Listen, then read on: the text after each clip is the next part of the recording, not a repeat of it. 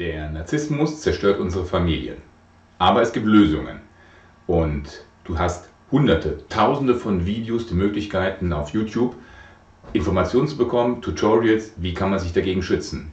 Ich möchte mal das nicht aus der philosophischen Seite aus betrachten, sondern aus der psychologischen Seite. Der Unterschied ist, Philosophie, man denkt darüber nach, über Gott und die Welt, was könnte sein, ist also auf Lösungen in der Zukunft. Die Psychologie ist ein Studium der Wissenschaft über die Psyche, das, was ist. Und es sind Werkzeuge, die heute gebraucht werden von Psychologen, von Psychiatern, Psychologen, die wirklich nach heutigem Wissen Werkzeuge sind, um dagegen anzugehen. Was das ist, bleibt neugierig. Alles weitere nach dem Intro.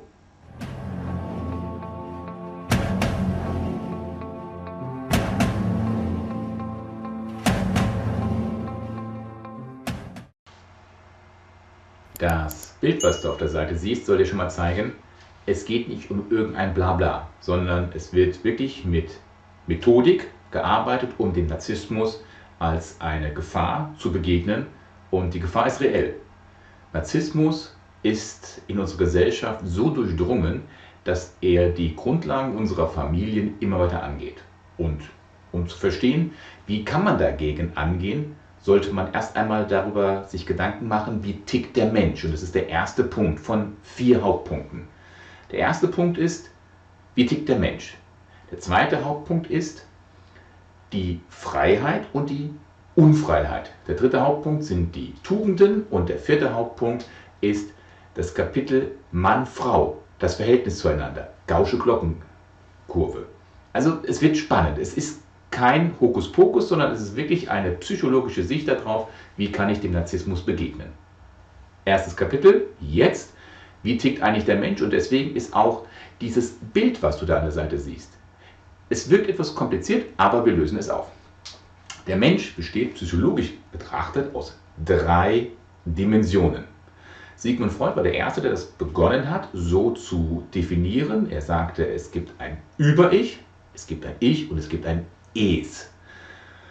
In der Transaktionsanalyse kennen wir auch drei Ebenen. Das ist das Eltern-Ich, das Erwachsenen-Ich und das Kind-Ich. Und aus psychologischer Sicht spricht man heute mehr davon, von einem Kopf, von einem Herz und von einem Bauch. Und das Bauchgefühl, das ist identisch mit dem Es von Sigmund Freud. Das war brillant beim Kopf und Herz ist die heutige Psychologie different zu Sigmund Freud, aber das Bauchgefühl, das ist brillant, wie Sigmund Freud es beschrieben hat. Der Bauch ist dafür da, um Lust zu maximieren, Unlust zu vermeiden. Lust maximieren, ich möchte gerne eine riesengroße Pizza, ich möchte gerne ein schnelles Auto, ein tolles Haus, sämtliche emotionale Befriedigungen, ich möchte Frauen verbrauchen, was auch immer. Unlust vermeiden ist, ich habe vor etwas Angst, ich habe vor etwas Unlust, kleine Babys Hunger, sie haben keine Lust auf eine nasse Windel, große Geschwister sind ganz, ganz große Unlust und so weiter. Wichtig ist, Bauchgefühl kennt keine Moral. Es gibt eine gute Nachricht. Der Mensch ist das Wesen, was auch noch einen Kopf und ein Herz hat. Und der Kopf, der ist, ist der Sitz der Vernunft. Er kann nachdenken, was er so fühlt. Er kann sagen, zum Beispiel, er hat keine Lust aufzustehen, aber er, es wäre vielleicht doch gut, heute mal pünktlich zur Arbeit zu kommen. Das heißt, hier haben wir die Nützlichkeit, die Vernunft, die ist im Kopf. Und was ist dazwischen? Das ist das Herz. Das Herz ist die Entscheidungsmitte. Das Herz hört auf den Kopf und das Herz hört auf den Bauch. Das Herz hört vom Bauch, ich möchte gerne liegen bleiben morgens, ich habe keine Lust zu arbeiten, hört aber auch vom Kopf, dass das gut ist, pünktlich zur Arbeit zu kommen. Und das Herz entscheidet. Es hat die Werte in sich und nach den Werten und nach den Informationen vom Kopf und vom Bauch entscheidet das Herz. Und hier differenzieren wir uns von Sigmund Freud. Sigmund Freud sagte, dass wir vom Über-Ich zu sehr in der Sklaverei sind, aber das stimmt nicht. Wir entscheiden uns. Vielleicht ein kleines Beispiel. Du bist in Rage auf deinen Partner und voller Wut. Jetzt setzt du dich hin und trinkst ein Glas Wein. Zehn Minuten später hast du dich beruhigt. Und was ist dann? Auf einmal hast du ganz andere Entscheidungen, ein ganz anderes Bedürfnis aus deinem Bauch heraus. Du möchtest auf einmal die Sache vielleicht sogar dich entschuldigen. Vielleicht hast du etwas falsch gemacht. Vorher wütend, jetzt traurig, dann entschuldigend. Der Bauch kennt keine Moral. Der Bauch kennt nur Lustmaximierung und Unlustvermeidung. Deswegen ist es nicht richtig, wenn man sagt, höre nur auf deinen Bauch. Höre auf deinen Bauch, aber entscheide mit deinem Herzen. Und das ist das allererste, das Wichtigste, was ich hier mit, äh, mit diesen drei Dimensionen verdeutlichen möchte, ist, wenn auch unsere ganze Welt durchdrungen wird immer mehr vom Ich, Ich, Ich und vom Narzissmus, wir können uns entscheiden für links oder für rechts. Jetzt kommt der kleine Mensch zur Welt und was ist er dann? Am Anfang ist er nur Bauch und er ist in seinem primären Narzissmus. Er ist in dem Ich. Und dieser Mensch braucht, um sich zu entwickeln, braucht er jetzt ein Du. Und zwar von Anfang an. Und hier bin ich wieder bei Sigmund Freud, der sagte, der Mensch beginnt zwar als reiner Bauch und er entwickelt dann in dem Zustand den primären Narzissmus. Und das ist ein ganz natürlicher Narzissmus, der rein ist. Ich möchte essen, trinken, hätte gerne eine trockene Windel, schlafen möchte ich ganz, ganz viel. Ein unschuldiger Narzissmus. Dann entdeckt er eine hübsche Dame, die ihm jeden Tag seine Milch gibt. Und das ist jetzt eine Objektbeziehung, so wie Sigmund Freud es sagte. Beginnt die Beziehung, der kleine Mensch, mit dem ersten anderen Menschen. Und dadurch entwickelt er sich. Das ist eine Entwicklungsstufe. Würde er keinen anderen Menschen haben, würde er von einer Flasche erzogen, die an irgendeiner Maschine hängt, dann gäbe es keine Entwicklung. Das ist diese Objektentwicklung zu einem anderen Du bringt den Menschen weiter. Es kann aber sein, dass der Mensch aus gewissen Gründen seine Libido, also die Fähigkeit, Aufmerksamkeit und Liebe jemand anderen zu geben, von dem Du, der Objektbeziehung, du Mama, du Papa, du Gesellschaft, wieder zurück auf das eigene Ich gibt. Und das, das ist dann der sekundäre Narzissmus. Das ist der toxische Narzissmus, den wir in krankhaften, toxischen Beziehungen finden. Es gibt also zwei unterschiedliche Formen von Narzissmus. Und wenn jemand sagt, liebe dich selber und liebe dich sehr, das ist ein Riesenunterschied. Das ist also eine fundamentale Aussage über den Menschen, ist, der Mensch wird erst dann glücklich, kann sich dann erweitern, wenn er hinausschaut auf ein Du, du Mama, du Papa, du, du Welt und daraus ein Wir macht. Und dieses Wir ist psychologisch gesehen der Kern einer Gesellschaft. Das ist die Familie. Und jetzt, wenn das kleine Kind groß wird, ein erwachsener, eigenständiger Mensch, dann steht er vor einer Frau. Die hat natürlich auch Kopf, Herz und Bauch. Und hier entwickelt sich jetzt diese prickelnde Beziehung. Und da gibt es drei Ebenen der Beziehung zwischen den beiden. Darum geht es jetzt. Drei Ebenen der Beziehung. Sie lauten Eros, Philia und Agape. Die erste Ebene, das Geheimnis des Eros, das ist die Verschiedenheit. Ein Mann liebt das Runde, das Weibliche, die Brüste einer Frau. Und eine Frau liebt bei dem Mann genau das Gegenteil, das, was sie nicht hat, auch die breiten Schultern. Und da gibt es viele Studien darüber, dass genau diese Verschiedenheit den Eros unterstreichen. Die zweite Ebene zwischen Mann und Frau ist die Philia, die Freundschaftsliebe. Miteinander reden, sich in die Augen schauen, miteinander Pläne schmieden. Leider sind viele Beziehungen heute unverbindlich von Anfang an, denn die Verbindlichkeit, das ist das, wofür man sich dann mit der dritten Ebene entscheidet, mit der Agape. Die Verbindlichkeit ist so immens zentral wichtig und daran scheitern viele Ehen. Denn es, die Sehnsucht aller Menschen ist, ich möchte mit einem anderen Menschen alt werden. Es gibt keinen Menschen, der mir bekannt ist, der sagt, ich möchte fünf Jahre einen Menschen lieben und vergöttern und danach möchte ich mich von ihm trennen sondern der Wunsch, der zentrale Wunsch eines jeden ist, die Verbindlichkeit mit dem anderen, mit dem Partner alt zu werden. Und diese Beziehung darf nicht nur auf dem Eros, auf dem Bauchgefühlen fußen. Der reine Eros, der hört einmal auf. Aber Agape, die Entscheidungsliebe, die aus dem Herzen kommt, Philia kommt aus dem Kopf, Eros aus dem Bauch und die Agape kommt aus dem entscheidenden, aus der Entscheidungsmitte, der, dem Herzen. Die Agape sagt, ich entscheide mich für dich in guten und, für, und in schlechten Tagen in Gesundheit, in Krankheit und egal wie du ausschaust.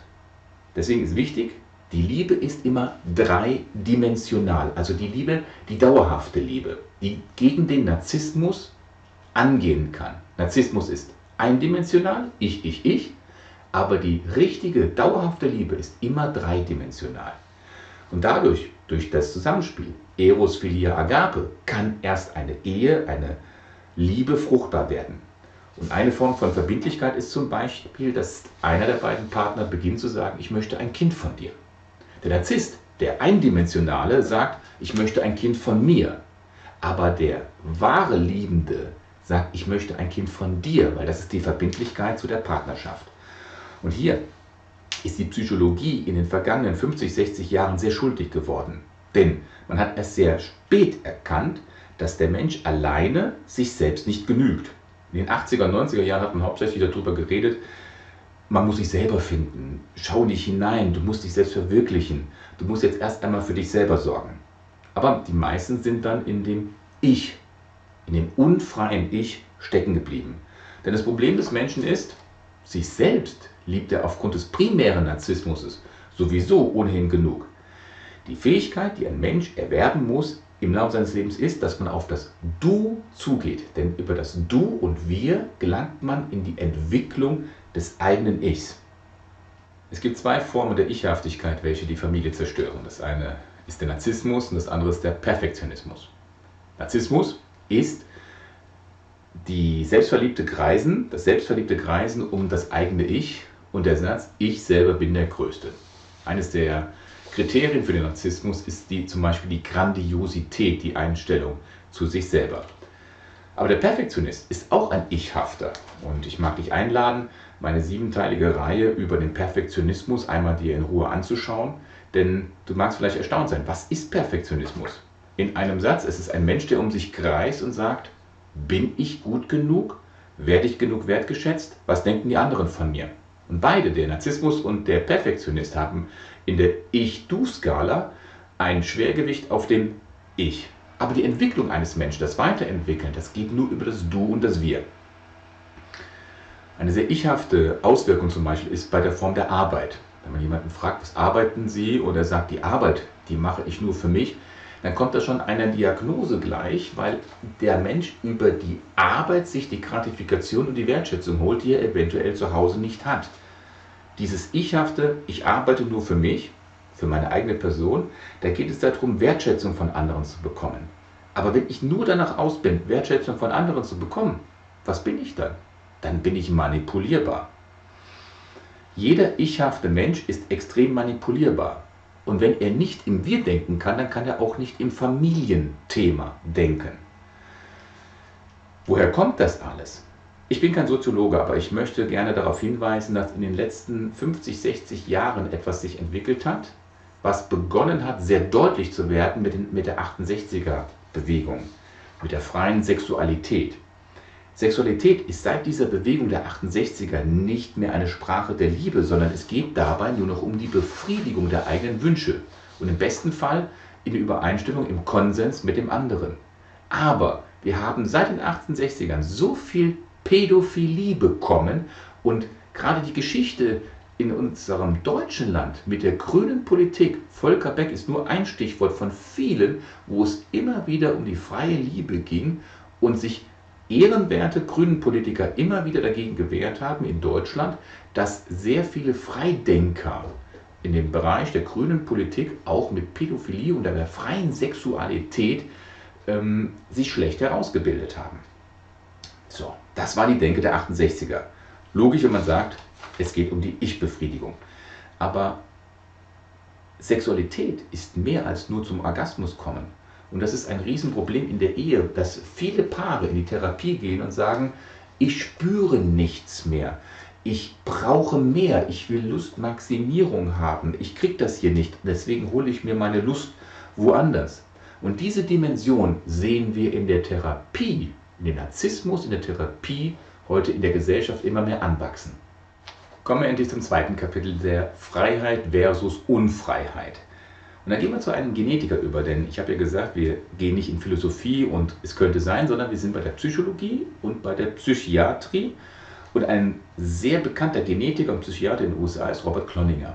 Er hat mit vielen, vielen Versuchen herausgefunden, woher kommt dieser Unterschied freier Mensch, unfreier Mensch. Und am Anfang hat er über die vier Dimensionen des Temperamentes Forschungen gemacht und hat die ganze Rechnung durchgerechnet und hat erkannt, der Mensch kommt genetisch betrachtet mit vier Temperamenten zur Welt. Das ist der Choleriker, der Sanguiniker, der Melancholiker und der Phlegmatiker. Und trotzdem konnte er mit diesen vier Dimensionen des Temperamentes nicht erklären, warum Menschen, die einen frei sind und die anderen unfrei sind, dass sie die unfrei mit einer Persönlichkeitsstörung zur Welt kommen oder sich bilden. Sie kommen nicht zur Welt, sondern sie entwickeln eine Persönlichkeitsstörung, weil sie unfrei sind. Wie zum Beispiel ein Narzisst, ein Borderliner, ein Histrioniker oder ein Anarchistischer. Und die Leute sagen ja, ich bin nun mal halt so, ich kann nicht anders. Woher kommt diese Unfreiheit? Und er hat viele, viele Rechenexempel durchgeführt und kam zu drei Dimensionen der Freiheit. Und das ist wirklich ein Durchbruch in der Psychiatrie. Die drei Dimensionen der Freiheit, diese machen den Menschen frei und machen, dass die Familien funktionieren. Und diese Dimensionen sind ein mächtiges Bollwerk gegen den Narzissmus. Und deswegen besprechen wir die. Das Temperament ist das, was uns die Natur mitgibt. Aber der Charakter ist das, was wir daraus machen. Ich kann also nicht sagen, ich bin halt so, sondern wenn einer sagt, ich bin halt so, dann kann man antworten, jo, warum hast du daraus nichts gemacht? Die drei Dimensionen der Freiheit nach Robert Cloninger sind die innere Ordnung, die Beziehungsfähigkeit und die Selbsttranszendenz. Und das ist Naturwissenschaft pur. Das ist das Resultat von vielen, vielen Zahlen, Daten, Fakten, wissenschaftlichen Studien und kein Guru-Blabla, sondern wirklich Zahlen, Daten, Fakten. Und gleichzeitig ist es eine große Wahrheit über den Menschen. Der Mensch wird frei, wenn er die innere Ordnung in sich selbst liebt und sich selbst diese innere Ordnung verwirklicht. Das heißt, wenn er den Bauch, den Kopf und das Herz in einen harmonischen Zusammenhang bringt. Wenn er sagt, das Bauchgefühl möchte gerne in die Richtung, aber der Kopf sagt in jene und das Herz entscheidet nach einer gewissen Ordnung. Denn die Entscheidung zwischen Vanilleeis und Erdbeereis, das ist nicht schlimm, aber wenn man nach höheren Werten geht und man sagt, wer ist die schönste Frau für mich? Ist es jetzt die Kollegin in der Firma oder ist es meine Ehefrau? Dann hat das schon eine ganz klare Dimension der inneren Ordnung. Das zweite ist die Beziehungsfähigkeit. Das hat mit dem Ich-Du zu tun. Ich bin offen für das Du. Heute ist sicher jeder Mensch selbst der Nächste, aber Menschen mit Beziehungsfähigkeit, die haben eine Eigenschaft. Sie sind gerecht. Das heißt, sie heben den anderen nicht über sich oder lassen ihn unter sich stehen, sondern sie gehen mit dem anderen immer auf Augenhöhe vor, auf gleicher Augenhöhe und sagen, ich hätte zwar gerne das größte Kuchenstück, aber du bist genauso viel wert wie ich, also teilen wir beide uns das brüderlich. Und wenn ich sage Kuchenstück, dann könnten wir das auch ersetzen mit Erbschaft. Und da sind wir sofort bei vielen, vielen Auseinandersetzungen unserer Gesellschaft.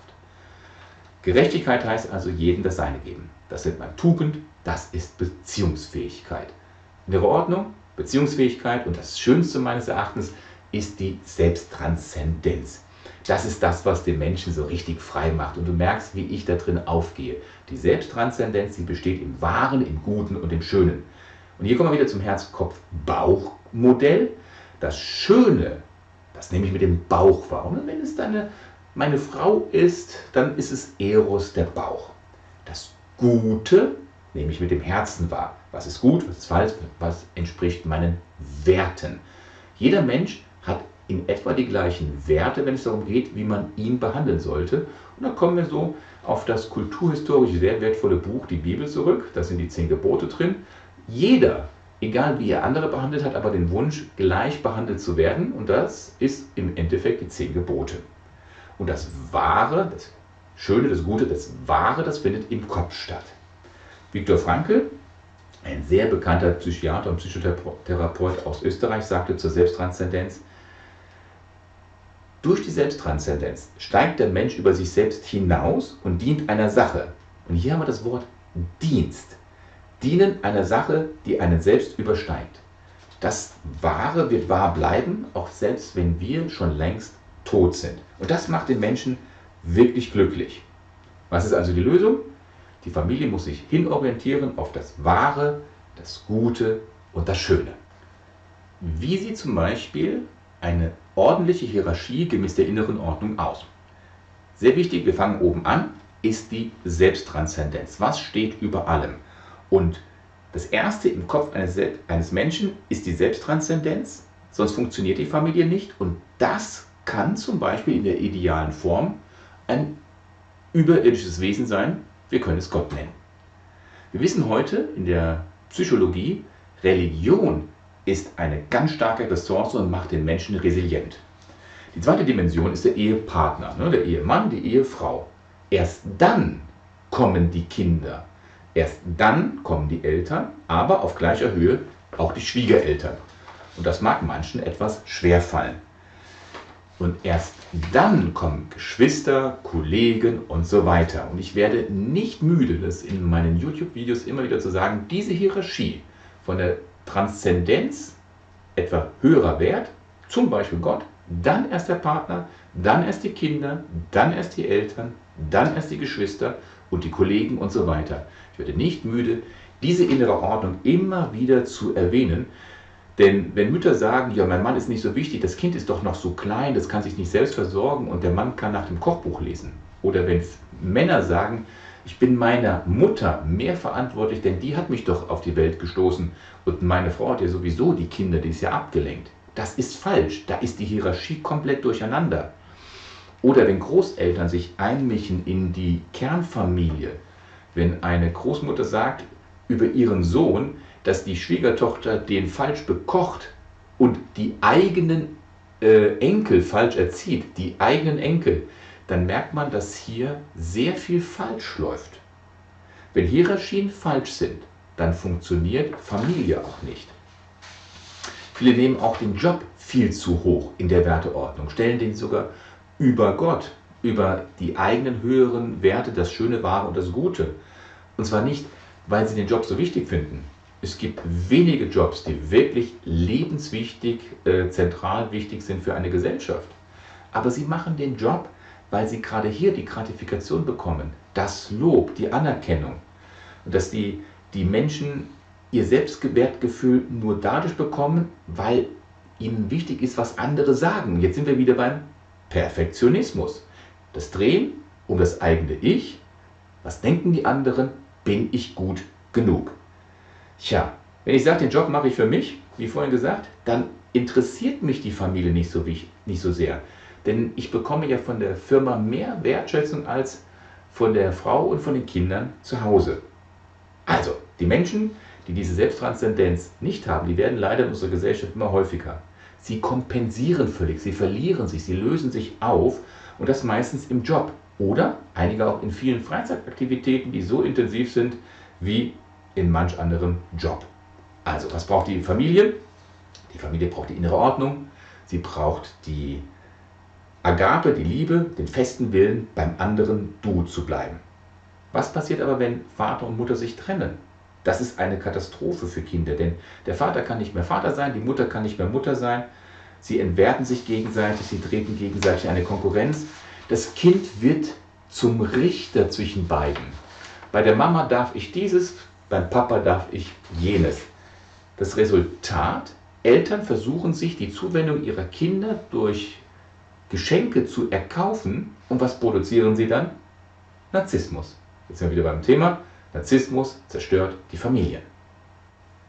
Im jetzt folgenden dritten Kapitel von unserem Video geht es um die Tugenden, was eine Lösung ist gegen den Narzissmus. Denn wir dürfen einen großen Psychologen aus den USA nicht unerwähnt lassen, der heute viele Bücher schreibt. Eines der interessanteren Bücher von ihm heißt zum Beispiel Der Glücksfaktor. Das ist Martin Seligmann.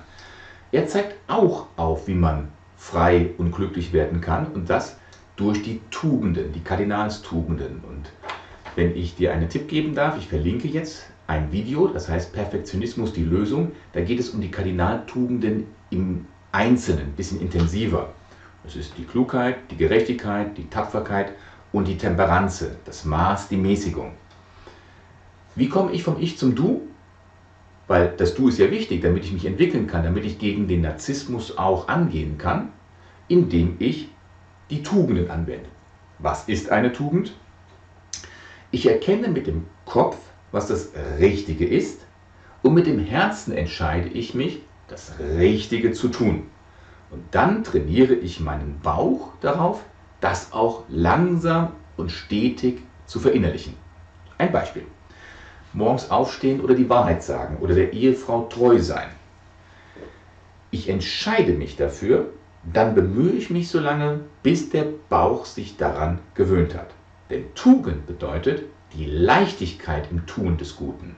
Es ist nicht in einer Tugend diese Kraftanstrengung, dass ich mich immer wieder gegen mein Inneres auflehne, sondern es ist das Endprodukt, die Leichtigkeit im Tun des Guten. In Wirklichkeit können wir unseren Kindern nämlich predigen, was wir wollen, wenn wir tun, was gut ist. Also die Tugenden tun, dann werden unsere Kinder das sehen und allein durch ihre Beobachtung werden sie spüren, dass die Eltern es ernst meinen und sie werden ihr Bauchgefühl schon so trainiert haben, dass sie auch so wie wir gerne morgens aufstehen, gerne treu sind, gerne aufrichtig sind. Und dann wird das für unsere Kinder kein Problem. Und es gibt Menschen, die sagen reflexartig die Wahrheit. Es gibt aber auch Menschen, die reflexartig lügen. All das ist eine Frage des Bauchgefühls. Ich bin nun mal so ist wohl der blödeste Satz, der einem in der Psychologie begegnen kann. Wie wir auf die Welt gekommen sind, das sind die Temperamente, aber was wir daraus gemacht haben, das ist der Charakter. Denn das Temperament, ich kann ja ein Choleriker sein, aber ich kann mich zu einem guten Choleriker entwickeln und Mahatma Gandhi zum Beispiel wirklich aktiv an der Welt arbeiten. Ich kann aber auch ein cholerisches Schwein werden. Die Frage ist, was hast du aus deinem Temperament gemacht? Und das ist eben das, was Robert Kloniger mit dem Charakter uns zeigen wollte. Kommen wir zum vierten letzten Kapitel, Mann-Frau-Beziehung, der kleine, der große, der riesengroße Unterschied zwischen Mann und Frau. Und hier sehe ich eines der größten Potenziale, dass wir umdenken und erkennen, wie können wir gegen Narzissmus vorgehen und wie können wir unsere Familie retten, indem wir Mann und Frau einmal anders betrachten. Ich sehe riesengroße Unterschiede im Umgang zwischen dem Ehepartner und damit mit dem System der Familie. Mann und Frau sind unterschiedlich. Und wenn wir das einfach mal irgendeinen Parameter nehmen, werden wir das immer anhand der Mathematik erkennen können. Nochmals, das ist kein philosophisches Video, sondern ein psychologisches Video. Wir gucken nicht, was könnte sein, sondern was ist. Dann nehmen wir mal Karl Friedrich Gauss, der lebte 1777 bis 1855, das war ein Stochastiker, ein Wahrscheinlichkeitserrechner und von ihm kennen wir die Gaußsche Verteilungskurve. Die ist jetzt für uns interessant, denn es gibt über 300 psychologische Parameter, die wir ansetzen können beim Mann und auch bei der Frau. Und die kann man errechnen nach Wahrscheinlichkeiten, was trifft mehr auf den Mann zu, was trifft mehr auf die Frau zu. Wir nehmen jetzt mal irgendeins, es ist egal welches von den 300 wir nehmen, wir nehmen jetzt mal die Körpergröße. Ja, es gibt große Frauen, es gibt kleine Männer, aber der Mann ist im Durchschnitt nach der Gaußschen Verteilungskurve ist er im Durchschnitt größer als die Frau.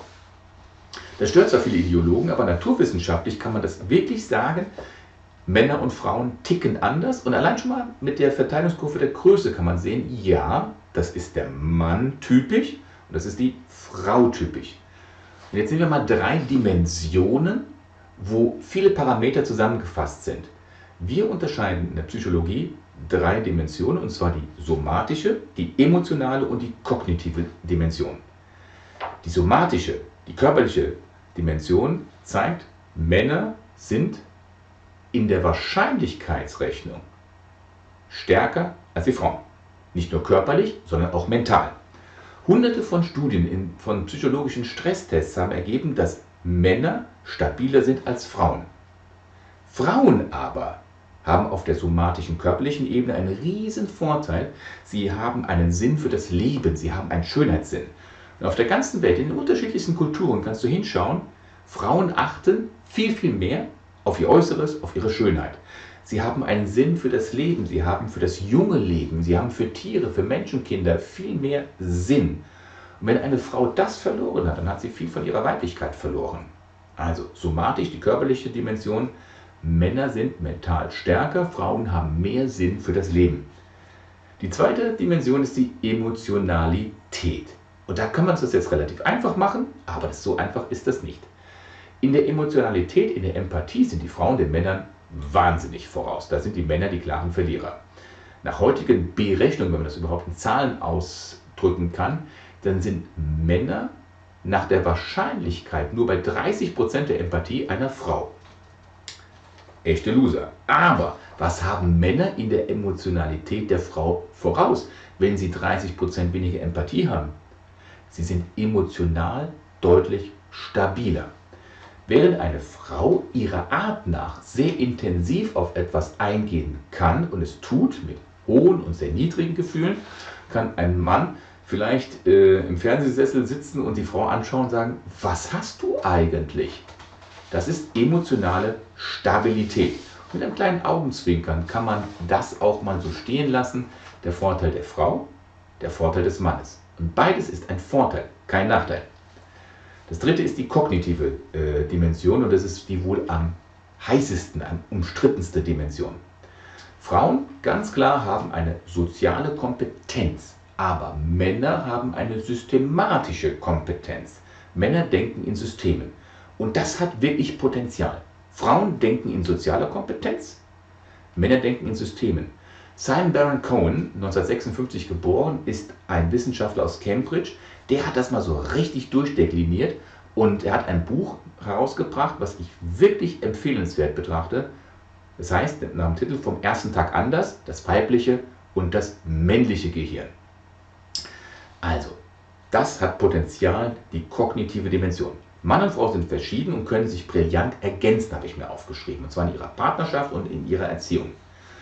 Frauen sehen ganz andere Sachen bei ihren Partnern, bei ihren Kindern als die Männer. Und das ist auch ganz wichtig, dass die Frau ihre weiblichen Qualitäten entdeckt und nicht versucht, möglichst männlich zu sein. Oder es ist wichtig, dass der Mann seine männlichen Qualitäten entdeckt und nicht versucht, möglichst weiblich und empathisch zu sein. Denn Frauen wünschen sich einen starken Mann und umgekehrt wünscht ein Mann sich eine weibliche Frau. Das System ist einfach genial. Wer das erfunden hat, der muss sich was dabei gedacht haben. Und deswegen ist es krank und es ist gefährlich, wenn eine Frau ihre eigene Weiblichkeit entwertet. Denn Vollzeitmutter ist ein besserer Begriff als Hausfrau. Was ist so gut an der Systematik eines Mannes oder eines Jungen? Jungs schrauben gerne. Schrauben gerne Autos und Motorräder auseinander und schrauben sie gerne wieder zusammen. Wenn man jetzt so einen Girls Day macht und sagt, Mädchen, mach doch mal Mechaniker. Es gibt einige Mädchen, die sind super Mechaniker. Aber nach der Gaußschen Wahrscheinlichkeitsverteilung gibt es mehr Mädchen, die die emotionale Kompetenz haben und lieber als Krankenschwester, als Erzieher arbeiten, wo die Männer aufgrund ihrer im Durchschnitt geringeren Empathiemöglichkeit die Loser wären.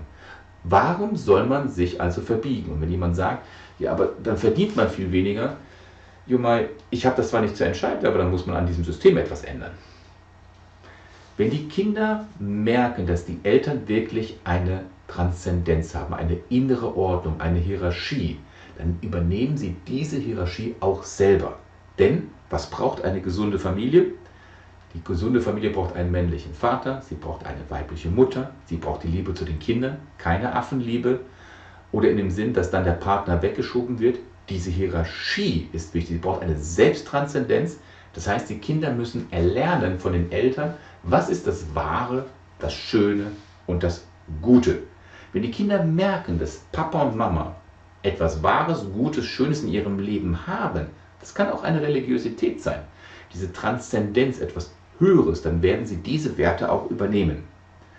Den 68ern halte ich dagegen, dass sie eine extrem wehleidige Generation sind. Sie haben uns viele, viele Probleme bereitet. Sie haben immer gejammert, wie böse und schlecht ihre Eltern waren, aber haben sich nie selbstkritisch hinterfragt, was sie selber alles kaputt gemacht haben.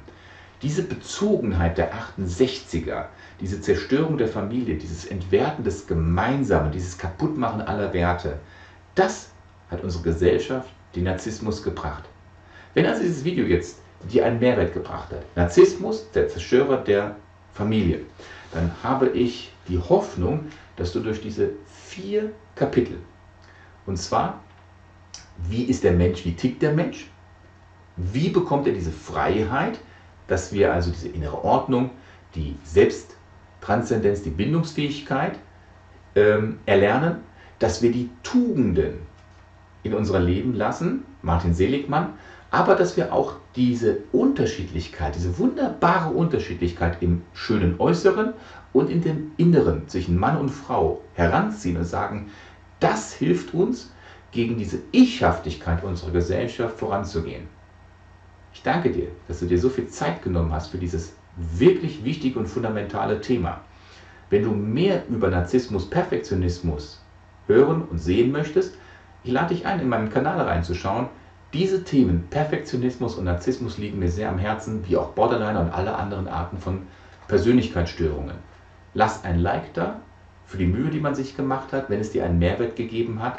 Ich würde mich über ein Abonnement freuen, aber noch mehr würde ich mich freuen, wenn wir miteinander in Kontakt treten können. Über die Kommentarfunktion, über E-Mail, über Skype. Alles Gute, bleib neugierig.